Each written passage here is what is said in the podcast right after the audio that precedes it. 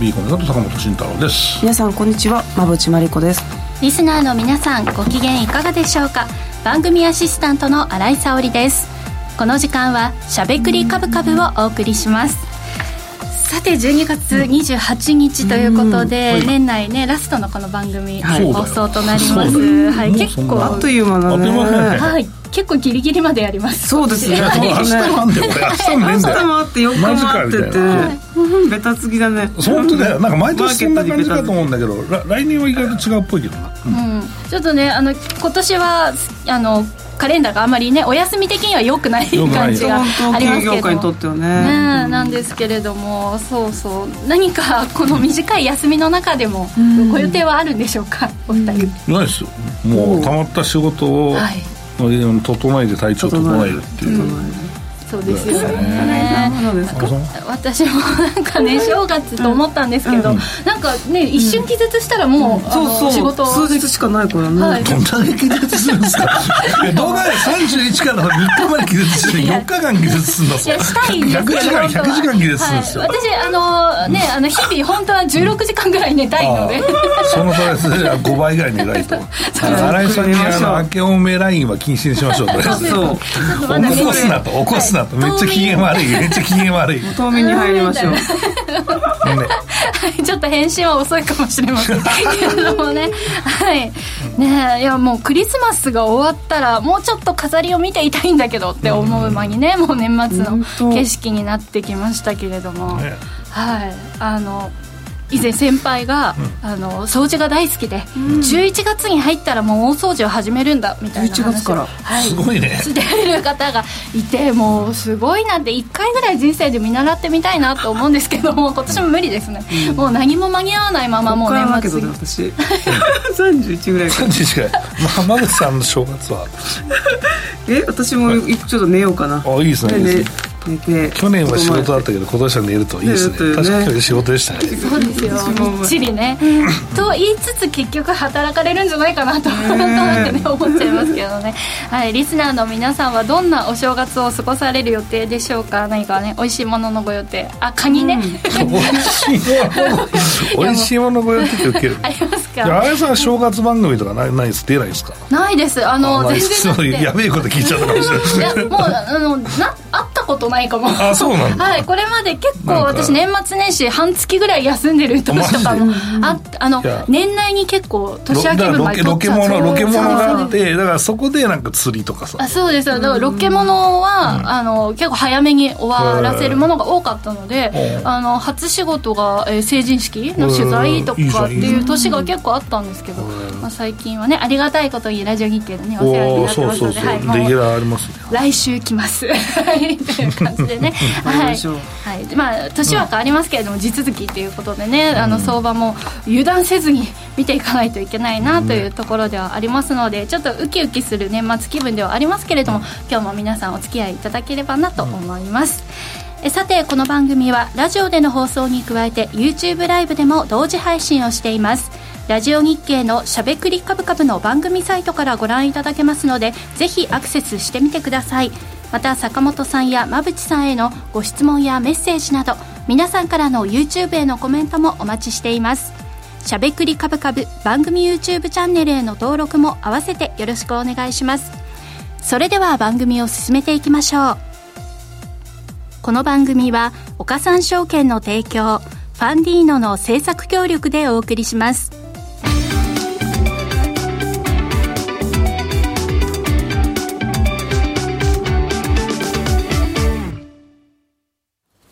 ここからは坂本さん、馬淵さんのお二人に足元の相場環境と今後の展望について伺っていきたいと思います。今日の東京株式市場では日経平均株価は5日ぶりに反落して引けました。市場関係者が少ない中、買い材料に乏しい上に様子見ムードが強く、朝方から売り優勢の展開となりました。ただ、下値では下げ渋る動きもあり、相場の地合いそのものは比較的しっかりしていたようですが、そしてですね、ちなみに今日12月の権利配当落ち日でしたが、市場推定では日経平均で52円分程度だったというふうに見られています。さあ、このあたり、まあ、年末ぎりぎりのところではありますけれども、背景なども含めてお話をいただきます。そうですね、真内さんで振り返りの資料を持ってきていただいたんで、うん、一緒に振り返りましょう。ダウはでもね、うん、昨日強くて3万7000ドル到達してね。一方にあの日本はちょっと為替が100今41円そして今140円台まで入ってきたのでそれがちょっと重しになって日経平均は売られるという状況でした、ね。はい、背景米債がねまた3.8割れぐらいまで、ってますからね、うん、20年のね。じゃ結局、まあ、この2023年のアメリカのダウとナスダックと SP500 と10年債の利回り、これ合わせたものをヤフーファイナンスから持ってきたんですけど、もうやっぱりこのアメリカの金利動向とともに相場はあったなっていうことがすごく確認できる1年だったなというふうに思っています。で金利がこの、えーと、黄色のチャートですけどどんどんどんどん金利が上がっていく中で、うん、まあ、特にナスダック SP500 が難聴になって、うん、ダウはそこまで影響なかったんですけれども、うん、あの非常に難聴に動く中で一方でこの米国債が下落していく中で、もう3指数ともにすごく今勢いがいいわけなので、ね、やっぱりアメリカの、はいえー、金利とともにあの株式市場あったなっていうところが1年を振り返っても確認できますよね。ねまだ業績の方もね、えー、かなり戻ってきていますので、やっぱりその年始にやったリストラ効果がね、ハイテク企業を中心に出てますね。じわじわね。ダウがねあの後半にかけてね持ち直すみたいなね、うんうん、そういう動きではありますね。そうですね意外と、うん、オールドエコノミーの企業もしっかりした業績が出てましたね。うんで一方、まあ、日本はこちらちょっと何があったのかっていうのを、えーと、月ごとに、えー、あったことをこうちょっとまとめてみたんですけれども、うんえー、日経平均振り返っていくときに、もう3万円到達してしてしまった後はもうスルスルと上がっていったっていう相場だったかと思うんですけど、うんうん、落ちなかった、3万割れなかったですもんね。ね割れなかったんですが、まあ、あの今年の1月の初めのスタートっていうのは、まあ、FRB が利上げにより向かっていくっていうところで、あんまり雰囲気よかよくなかったんですよね。まあそうそう、もう12月は最悪でしたからね、ねもう大丈夫かみたいになって、うん、もうみんな、なんかもう株式投資とかやりたくないよみたいな状況だし、もう利上げだから相場終わっただろうみたいなことを言ってましたよね。ねはい、ね、ハードランディングだって言葉もすごくありましたけれども、うん、そこからスタートして、だから今年とは今の12月とは全然違う雰囲気で、うんまあ、1月を迎えてその後、まあ少し値段の戻したかなと思ったら3月に銀行の破綻があったので、またざわついて、そうですね、大丈夫かなって欧州、欧州危機またみたいなありましたよね、欧州まで、えー、あの火種が飛んでいってと、うんね、ですけど、3月末に東京証券取引所が市場改革を打ち出したことが、結構大きなインパクトにそうですね、やっぱり、なりました、うん、まあ、日本企業の業績がいいのはありますけど、やっぱりちょっと、うん考えなきゃなという、うん、まあ、株主に対しての姿勢といいますかね、はい、でそこからまああのマーケットの評価が非常に変わってきて、うん、あの海外の投資家のお金が流れてきて、はいえ株式市場が少し盛り上がり始めたタイミングで、うん、まあ、バフェット氏が改めて日本株に、うん、まあ、好意的な意見を述べたりとか、まあ、この時にリグってたんじゃねえの、みたいな話は今日はしなくていいですか？とか言って。消費者株めっちゃ仕込んで、えー、日本株だって言ってあれバフェットさんちょっと撤退してないっていうのは後から分かったっていう話があって、ね、これはやっぱ僕はあんまり利害関係がないから言わなきゃいけないかなと思ったんですけど、すみません。はい続いてどうぞ。そしてだから4月に、えーと、上田総裁が就任して、大規模金融緩和チャレンジングから就任されましたね。チャレンジングね、はい、就任されて、うん、そこからね、えー、結構株式市場盛り上がりましたからね4月以降ね、そうですね、で5月なんかは、うん、あの日本もこれ日本もこれから景気が安定していくんじゃないかとか、うんはいはい、そんなに市場改革するんだったら、日本も変わるんじゃないか賃金上がるんじゃないかってところで、まあ、海外投資家による日本株の資金流入が確認できて。そうこの時の日本株最強でしたよね。で、まあ、業績予想も良かったっていうのはあるんですけど、その後に6月にこの上限問題が上限問題。アメリカの。そう米国が結構意外とそのごたついてましたよねその時ね。そうごたごたしてそここもね、また火種になってたんですが。で、日本リスクねえから日本変えようみたいな話、その時してたんですけど、うん、まあいいや、はい、次どうぞ。そうですね。はい、で、まあトヨタも買われて、その時は、うん、そうそうそう。PBR1 倍割れを回収してくるみたいな動きが6月に入ってありましたと。うん、儲かんだろう、トヨタってみんな思ったんだろうね。そうです、ね、まあ結局儲かったんですけど、はいはい、結果業績も良かったということです。ね、で、7月にはあの CPA が鈍化してきたので、お。ソフトランディングできるかとか。これでついにね、えっ、ー、と、利下げ、利下げじゃないけど、利上げの一風かみたいな感じでしたね。そう、はややっぱちょっと織り込み早かったですけど、7月に一旦こういうふうな観測が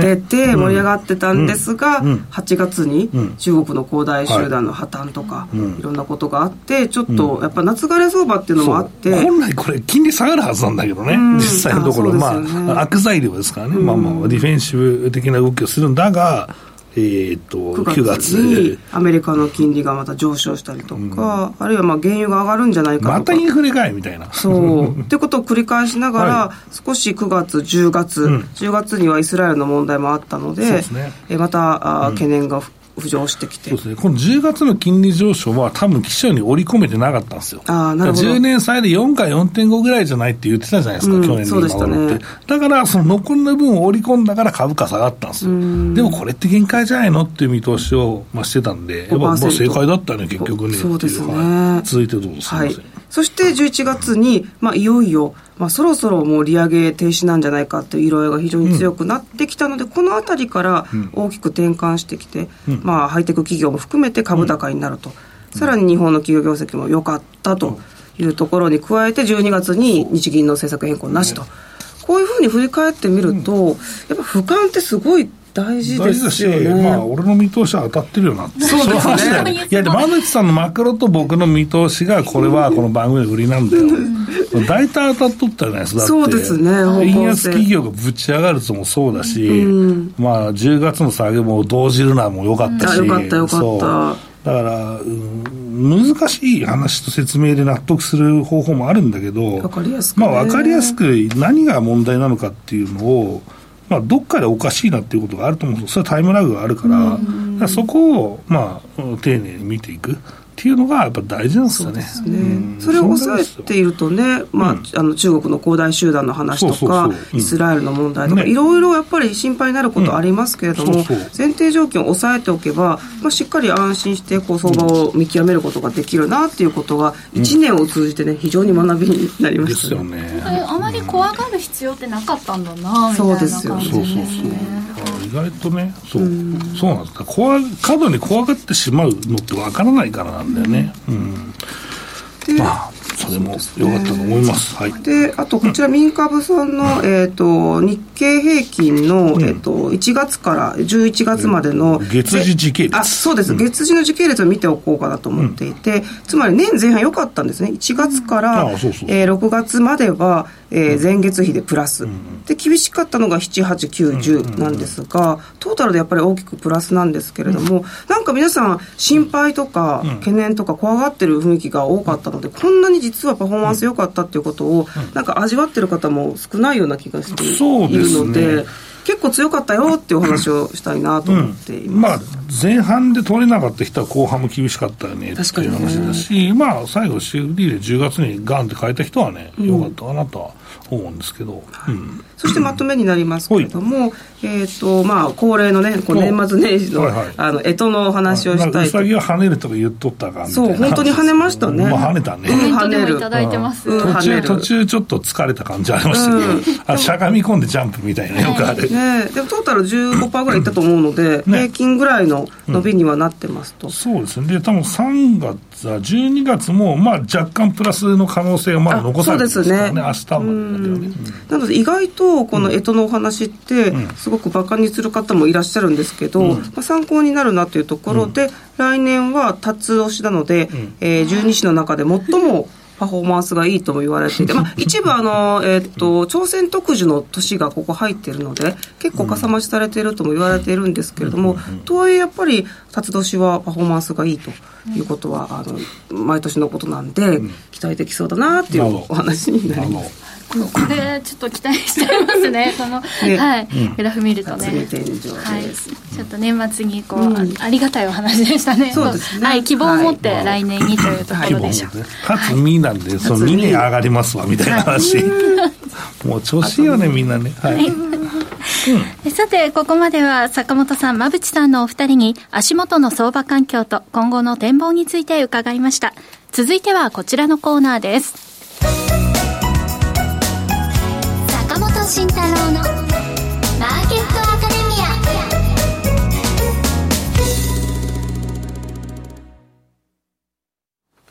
このコーナーでは投資をぐっと有利に株価指数 CFD の活用などを含めて投資のポイントについて坂本さんに教えていただきます。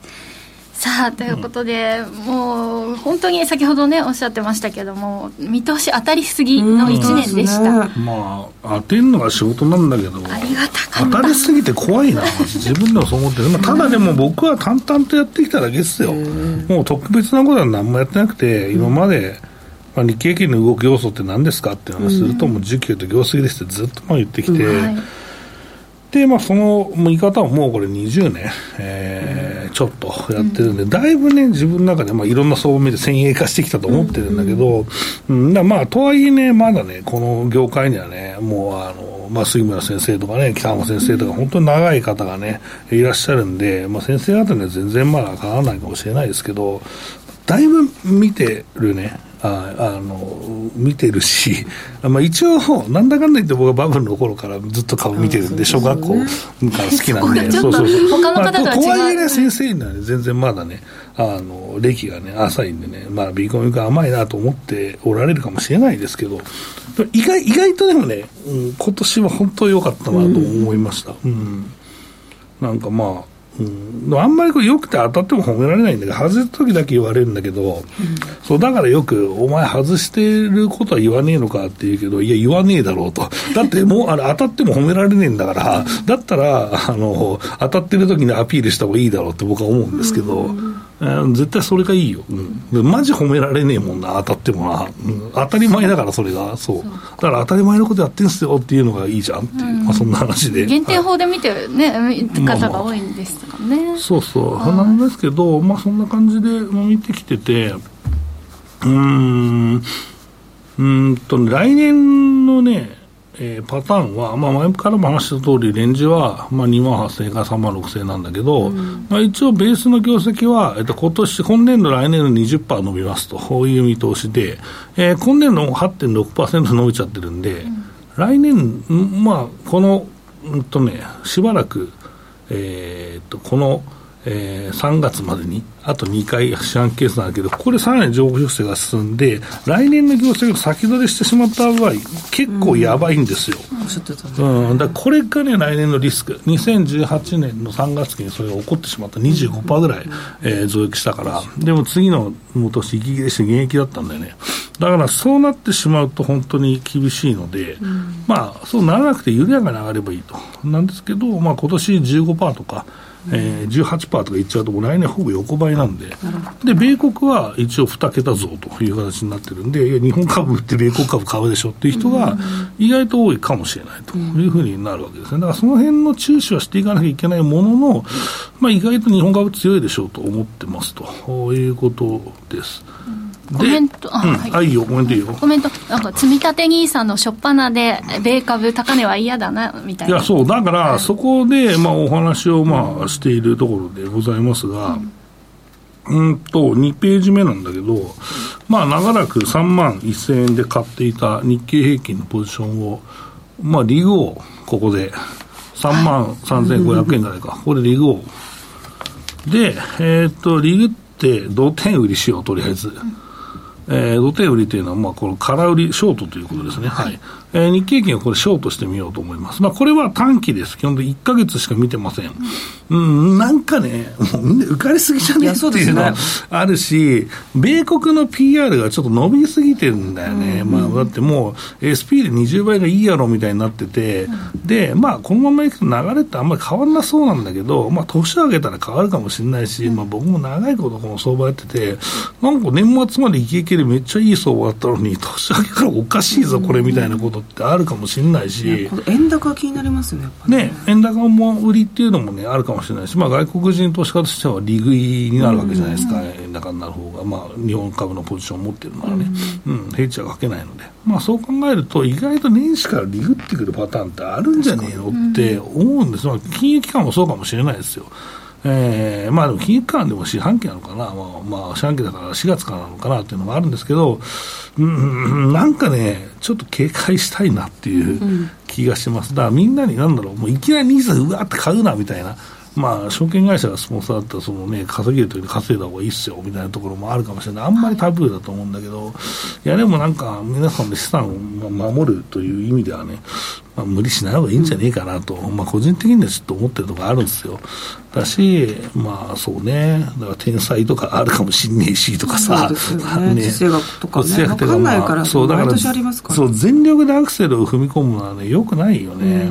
うん、だからちょっとなんかそんな嫌な感じがするんで、まあ、1か月だけショートしてみようかっていう、はい、えー、1か月限定でとりあえずちょっと、ショートでここリグってね、えーまあ、よよ 予定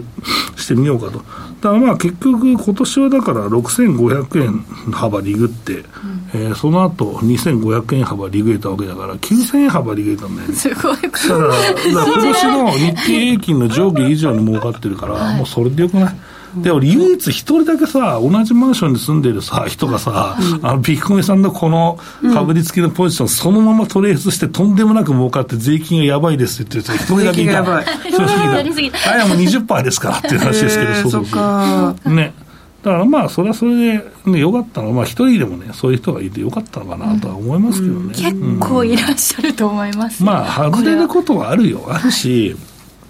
まあ、いい悪いもありますよ。うんまあ、だから投資条件もね、やってて、実際、あの投資条件の銘柄で他の方がいいじゃねえかっていう人もいるんだけど、まあ、それもまあ、そういう時もあるよ。うん、でもまあ、日経券の読みだけはかなり完璧だったなと思いましたね。すごかったです、本当に。はい。まあ、一回だけね、そのね、ショートのところをね、ちょっと取り逃したところがあるけど、まあ、一応数百円のプラスで終わっちまったんだけど、うん。ですね。だから、まあ、あの頃本当に読みにくかったですね。まあ、我慢してもよかったんだけどな、もう少し細かくやってたらいけいけたんだろうなって反省はあるんですけど。ただ、マイナスではないというところが、うんまあまあ、あの局面で。そう、それはまあ、あの、トレードの基本だよね。うん、うん、だと思います。で、あとは、そうね。うん、うん、そうね。ショートでちょっと日経金見てみたいなと思いますね。はいいや久々に新たなポジションの話ということで、ね、久しぶりです、はい、3か月ぶりか、はい、あの、このポジションは年内で取っちゃっていいんですか？年明けもう今今取ってください。今。28日って記載しといたはい、うん、今3万3500円でいいんじゃないのかな。はいあとまあ明日とかはもう誤差っていう感じで。あもうもう誤差。まあ今かだってこれって CFD でクリックの番組だから今取れるだろう、はい、誰も先も日経金先物の話はしてないですからね、は。い、えー、ということなんではい。えーと、振り返りと、一応新しいポジションと来年の見通し、うん、お話ししたんですけども、はい、ちょっとね、業績の先取りが進むのが怖いなと思うし、また米国とのその増益の予想の差が出てくると、やっぱり厳しいしっていう話になるので、うん、まあ、そうですね。ちょっとまあ日経平均応援したいんですけれどもこのショートポジションは大切にしたい気もするし、うん。はい、まあ意外とねなんか年上げ相場やとか言って1000円ぐらい担がれるかもしれないけど、うん、まあそれしょうがねえわ切ろうぜそうなったら1000円か1500円担がれたら、うん、まあ、そこはまた番組でお話できるかなとは、えー、思うんだけどね、ただまあこういうポジションを取ってもいいんじゃないかというお話になるほどのまあちょっと高値圏でまあ正月というか1月相場気をつけようねっていうのが大きい、全部。だからその業績とか、か、あとは風呂とか受給とか、風呂と受給一緒だけど、うん、天才とかっていう、はい。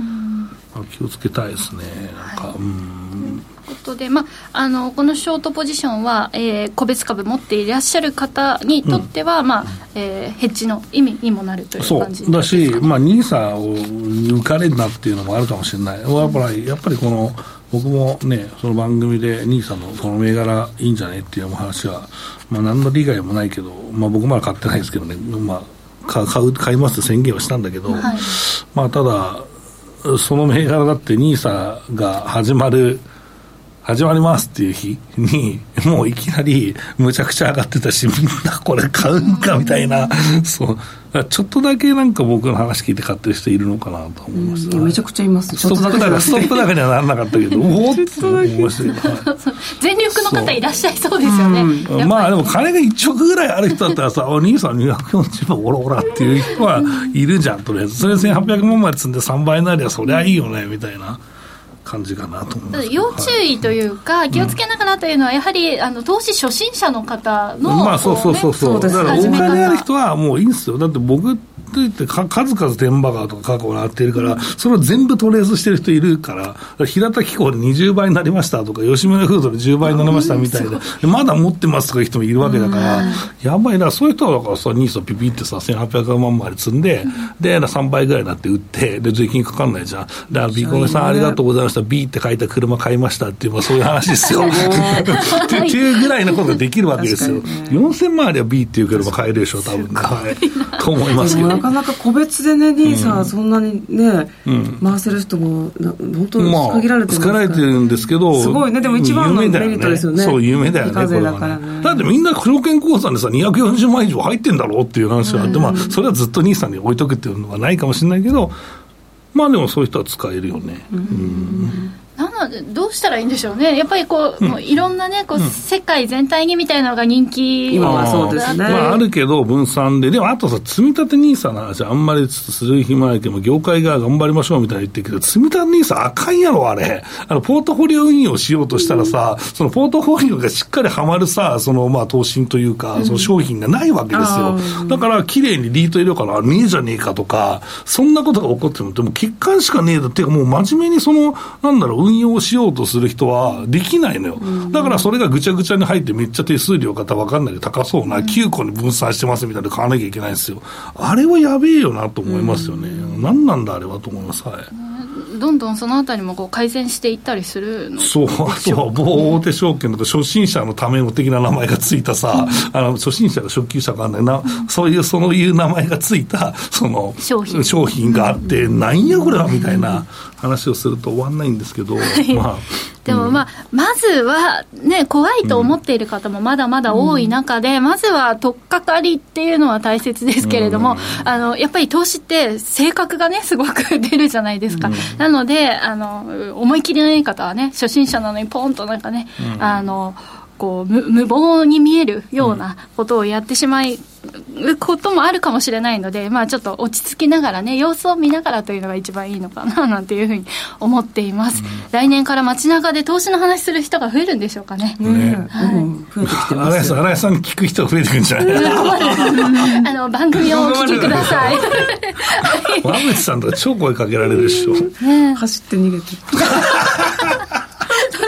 面白い。違いますとか言うでしょ、馬渕さんですかとか言ったら。絶対馬渕さんだと思うって。服が可愛いからね。はい、そうですね。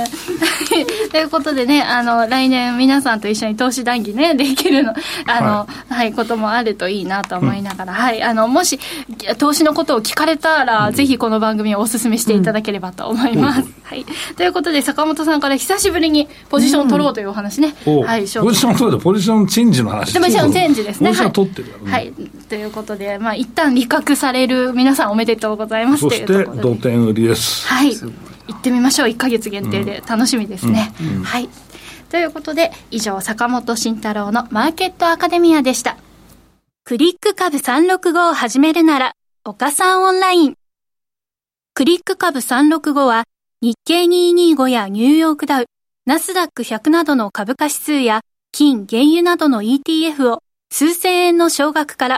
ほぼ24時間祝日も取引できる金融商品です。この度、米国小型株価指数のラッセル2000や、銀 ETF、プラチナ ETF の3商品が新たに上場しました。さらに注目が集まるクリック株365を岡さんオンラインで始めてみませんか？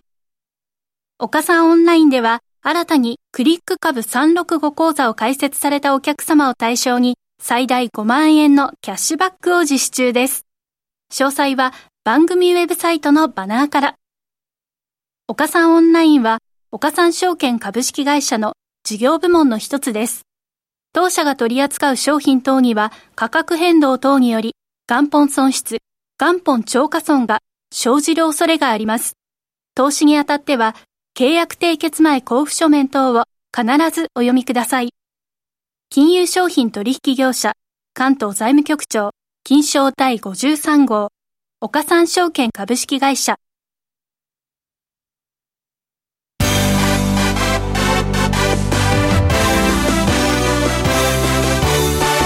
馬淵真理子の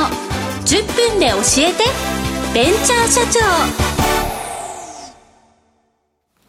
このコーナーでは、これからの日本で活躍を期待される起業家、ベンチャー企業の社長に焦点を当てていきます。これからの成長企業のキーワードが分かれば、投資の視点としてもきっと役立つはずです。今日は年内最後の放送ということで、これまで番組にご出演いただいた株式投資型クラウドファンディング最大手のファンディーノで紹介しているベンチャー企業の中から、番組にもご登場いただいた馬淵さん、坂本さん、そして私の3人が気になった企業、今後さらに注目していきたい企業についてお話をしていきたいと思います。さあ、それではここからは馬淵さんよろしくお願いします。はい、よろしくお願いします。本当にねたくさんのね企業経営者の方にねこの番組にご出演いただいたんですけれども、今日はまあ3人でああだこうだ言いながら、あの企業面白かったですとか、しゃべくりしましょう。皆さん皆さんもね、はい。うん、コメントね。企業コメントいただけたらいいかなと思いますけどね、教えてください、振り返っていきたいと思います、じゃあ、えっと、新井さん、はい、どんな企業が記憶に残ってますか？いっぱい。本当に、はい、選びきれない、ね、いつも本当温かくね分析していただいてね。だったんですけれども、まあ、まずは、うん、えー、株式会社レボンエナジーです、えー、こちらの企業はですねあの緑虫の話ユーグレナの話でね、うんうん、皆さん覚え出されるかなと思うんですけれどもこれを光合成させない緑虫ということで、うん、緑虫を使ったバイオディーゼル燃料の普及により CO2 の削減を目指しているという企業で、まあ、具体的には有機培養、有機従属培養による高えー、高効率な緑虫培養と、それを持続するための、えー、稲の水耕栽培技術を開発されたという企業でして、ねうん、いや、これね、私、あの、緑虫ピンときてなくて、うん、サプリメントぐらいの印象しかなかったんですけれども、あの、これが燃料になるのかっていうのがまず驚きで、あとはですねこの緑虫をこう育てるためのお米も、この稲もちょっと背丈の、ね、低い稲を開発されて、で、えーと、3回でしたっけ、はいあの三毛作ってなるのかな、うん、あの育つ、まあ、あっという間に育つお米だということで、うん、あのこの技術はきっと食料問題にもね、そのうちあのなんていうかな？こういい影響になっていくのかななんていうふうに思ってすごく印象に残っておりました。うん、えーあとですね、この技術、このユーグレナを培養してエネルギーにする技術を、まあ、実用化すべくですね、このバイオディーゼル燃料製造システムというのを、うん、小型プラン都内に搭載して、なのでこう箱物自体を売っているということがすごくあの驚きで、なのでこう運送業者ですとか、わかんないですけど、タクシー業者とか、そうまあ、そういったところの、はい。あの車、車両をたくさん持っているところの敷地内に、そのプラント、箱ごとこう設置してしまうみたいな、そういうお話をあの聞いたので、これはなんかあの意外と。お金はかかるけれども、初期の、あの、なんていう、導入しやすいのかな、ね、自分たちでエネルギー確保そうですよね、普通に使えんだよみたいな話して。確保したいタイプこれでも多分、ね、トラックとか、ディーゼルとか、トラックとかそういうのをやってる会社は、意外と、ありがたいですよ、ありがたいし、税金とかかかんないみたいな話なのかなとか思ったりして。そうそう、かかるし、いや、もうこれ本当そのね、運送業者のその燃料問題って昔からものすごいその、うん、まあ、大事というか、まあ、それがほとんど利益に直結するわけだから、うん、だからなんか、重油をさ、山奥でさ、あの、分解してさ、うん、で、その違法、違法経由作ってる人とかさ、よくなんかテレビのルポみたいので出てきてさ、はい、だから、そんなことやってえ、それ知らない？それ。え、それ結構、結構昔よくあったんですよ、それ。めっちゃ環境破壊だから、あかんよみたいになって、多分このね、コメント欄見てる人は知ってると思うんだけどね、いや、このやっぱりその、どんだけこのね、燃料を下げるかっていうのは、昔からあってさ、ガソリン車だってさ、2000年ぐらいかな、なガイアックスっていう、なんか、ほぼアルコールみたいな燃料が売ってて、すげえ安いのよ。なんか、レギュラーっていうか、80円ぐらいなんだよ、その 1, 1リットル。だから超安くて、僕も学生の頃入れてたんですけど、一応あの燃えずに、はい、あの普通に壊れる、故障する可能性とか、いや、ない、なかった、俺らは大丈夫だった、でもなんか、アルミのエンジンはあんまよくないねみたいな話だったけど、普通に走れたけどね、結構賭けですよね。いや、でも半年以上それ、普通に走ってたよ、はい、うん、全然問題なかった。まあね、あのエネルギーも環境に悪いエネルギーをね、なんか作ったりっていうこともあるんですよ。だからまあね、うん、そういうそのコンセンサスを取りながらね、うん、あの最近はね、えーまあ、やっているのでね、いいなと思いますけどね。ねこのバイオディーゼル燃料、本当にこれで走ってる車に乗ってみたいと、ね、はい、あやはりこのエネルギー自体、燃料の自給自足モデルを構築していらっしゃるこのレボエナジーさんなんですけれども、うん本当にあの燃料だけでなく先ほど申しましたけれどもお米もということで、本当になんか日本が自給自足していく上で大切な企業になっていくのかなというふうに思ったので印象に残った一社目に挙げて、挙げさせていただきました、はい、坂本さんじゃ次行きましょうか、はい、そうですね、うん、えー、っとねうん何がいいかな。うんとね僕はね、いいオフィスかな、とりあえずね。投資家ですからね。そうね、やっぱりいいオフィスは、はい、あの、社長もね、もともと知ってるんですけど、はい。コワーキングスペース、ね、そう、コワーキングスペースをやっていて、いいで、コワーキングって、その、よく。まるまると、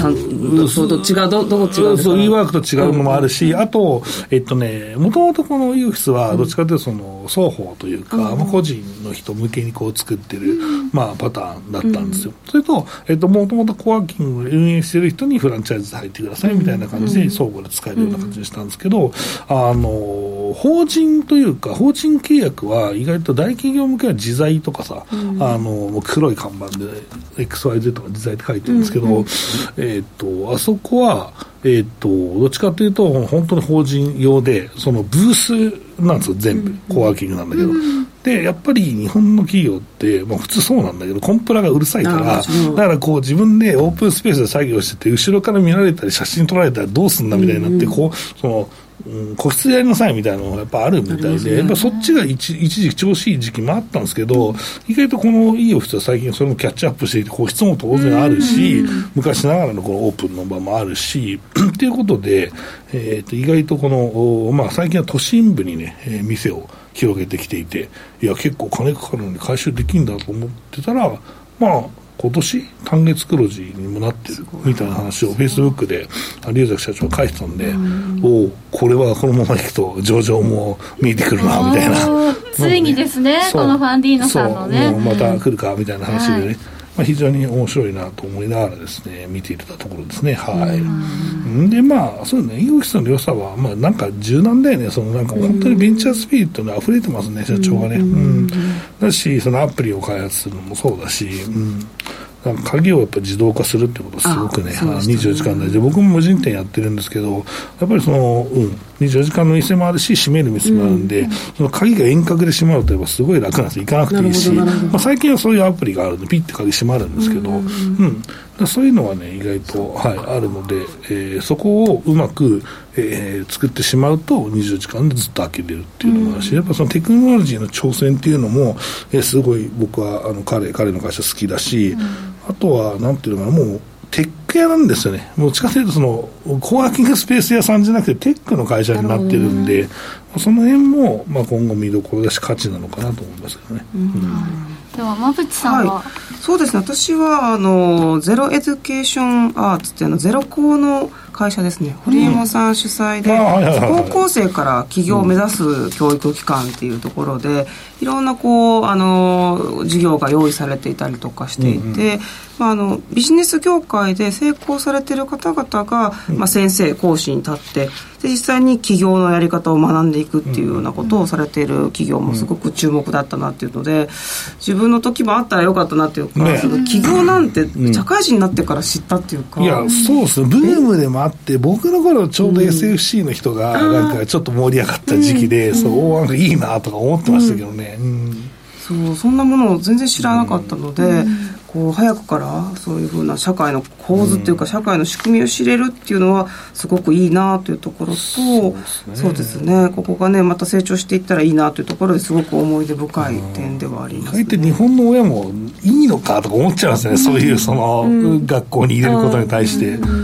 でもいいんじゃないか。いいんじゃないかと思うし僕子供3人いるから1人ぐらいそういうのいてもいいぞとか思うし、ね、ある意味子供たくさんいると子育てのバリエーションが広がるからすごいですよ、そうですそうですよね、うんあのめっちゃそれはあります。あのだからもう好きなことやれって言ってます。どうせお前らみんな違うことやるんだろうっていう話で、うん、私この会社様で、うん、あの印象的だったのが、はい、最初から目的を持って入ってくる子ばかりじゃないというところで、うん、なんか何をやりたいかもわからないっていう方が、うん、あの結構この学校意外だったんですけどいいってことですよね、はい、選んでいらっしゃるというところがすごくあのいいなと思いました、意識が高くてこれやりたいじゃなくて、なんとなくやってみたいんだけどっていうので十分ウェルカムだよっていうのが素晴らしかったですよね、うん、夢を見つけることができる学校っていうことですかね、すごく魅力的でした、はい、あと新井さんはあのーはい。クリエイティブなお仕事もされていてね、ファンディーノとのコラボもありましたそうですね、エクスパンド株式会社様と、あの一緒にあの細いコードね,、うんね。アートとの親和性が高いエクスパンドさんと。細い、細いコードということでねあの先週先週ですかねあのご出演いただいたブロックチェーン独自開発しているねコンサルティングをされているシンギュラネット株式会社さんもですけどこういったね Web3 につながる世界、あの分野はこれからますます楽しみだなというふうにも思いますしあと株式会社アイルさんのベジートもこれは。ね。はい。食レポまでしていただいてね。ね、捨てられる野菜でシートということでなんか最近は5年間保存できる防災用のものとか業務用シートとかお弁当にも良さそうなミニ野菜シートなんかも展開されているそうです。これも規格外の野菜で、えー、まあ、食料自自給率ですとか、野菜廃棄への対策にということで、まあ、レボエナジーさんとちょっとなんかねあの共通するかなみたいななんか未来をが見えるような、あの感じがする事業をされている会社だったので。時代をね表しているような、はい、企業様ばかりでした、ね、した。そしてあとは、うん、思い入れがある。馬淵さんはあ、はい、そう第1回実はこの番組で一番最初にご出演いただいたのが、うん、あのこんにゃく臓器の寿メディカルさんという会社が第1回だったんですけど、こちらはあのドクターの方が手術の練習をするときに、うん、え豚の臓器とかをね、うん、使っているとこれは動物愛護の問題があるので、うん、えー、こんにゃく臓器を、まあ、模擬臓器を作ることでこれを、えー、病院に提供していこうというそういう事業をされている会社だったんですけども、これって SDGs にもすごく関わりますし、海外に打って出ることができるので、若い人材も確保されているというところで、あの町工場からスタートアップに転身された事例として非常に、まあ、素晴らしい企業だなと思っています。今も大活躍されてます。そして、まあ、コメントにもありましたけれども、我々、ちょっと飲み物が大好きですね、うん、そうですね。お世話になってばかりで。はい。うまみコーラ、そして、銚子チアーズさんですね。うまみコーラは本当にたくさん話題に出させていただきまして。そうだよね。あの、年末に蒸し返して悪いんですけど、みたいな感じのコメント。蒸し返したくてしょうがないですよ。コメントはね、あの、ラジオ日経内でも大人気ということで、冷蔵庫から消える。あと、水の水さんね。はい。そうでしたね。めっちゃ飲みましたね。経営者向けのお水とかね、い。ろいろありましたね。いやもう上げきれない時間が足りないです、うん。うん、はい。たくさんのねあの企業様にご協力をいただきまして、はい、素敵なあの事業をたくさん教えていただきました、本当にありがとうございました。この番組は、あの年内いっぱいで一旦終了として、はい、またリニューアルを、はい、来年からはリニューアルしたいと思います。ので、どうぞよろしくお願いしますということで、ここまでは、馬淵真理子の10分で教えてベンチャー社長でした。えー、来年もお楽しみに。うん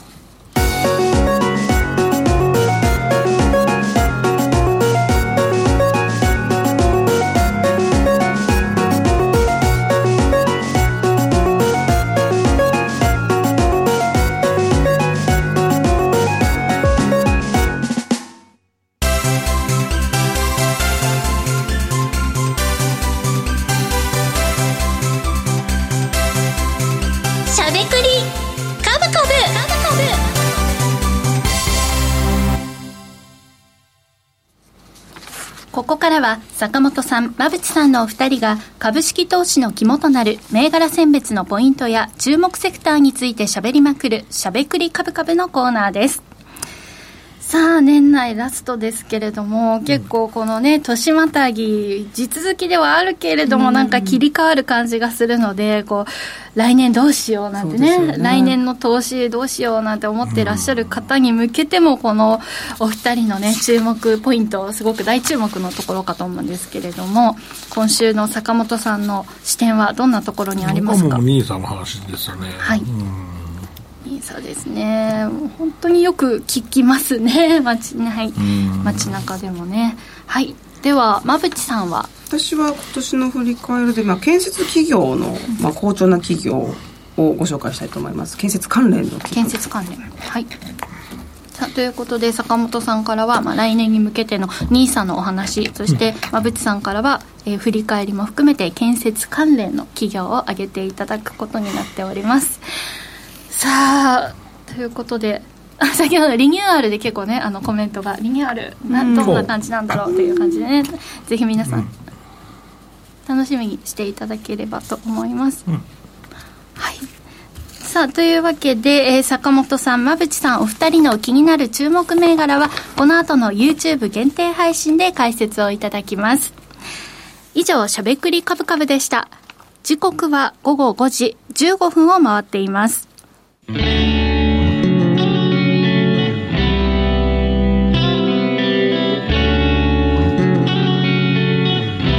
ゃべくりカブカブ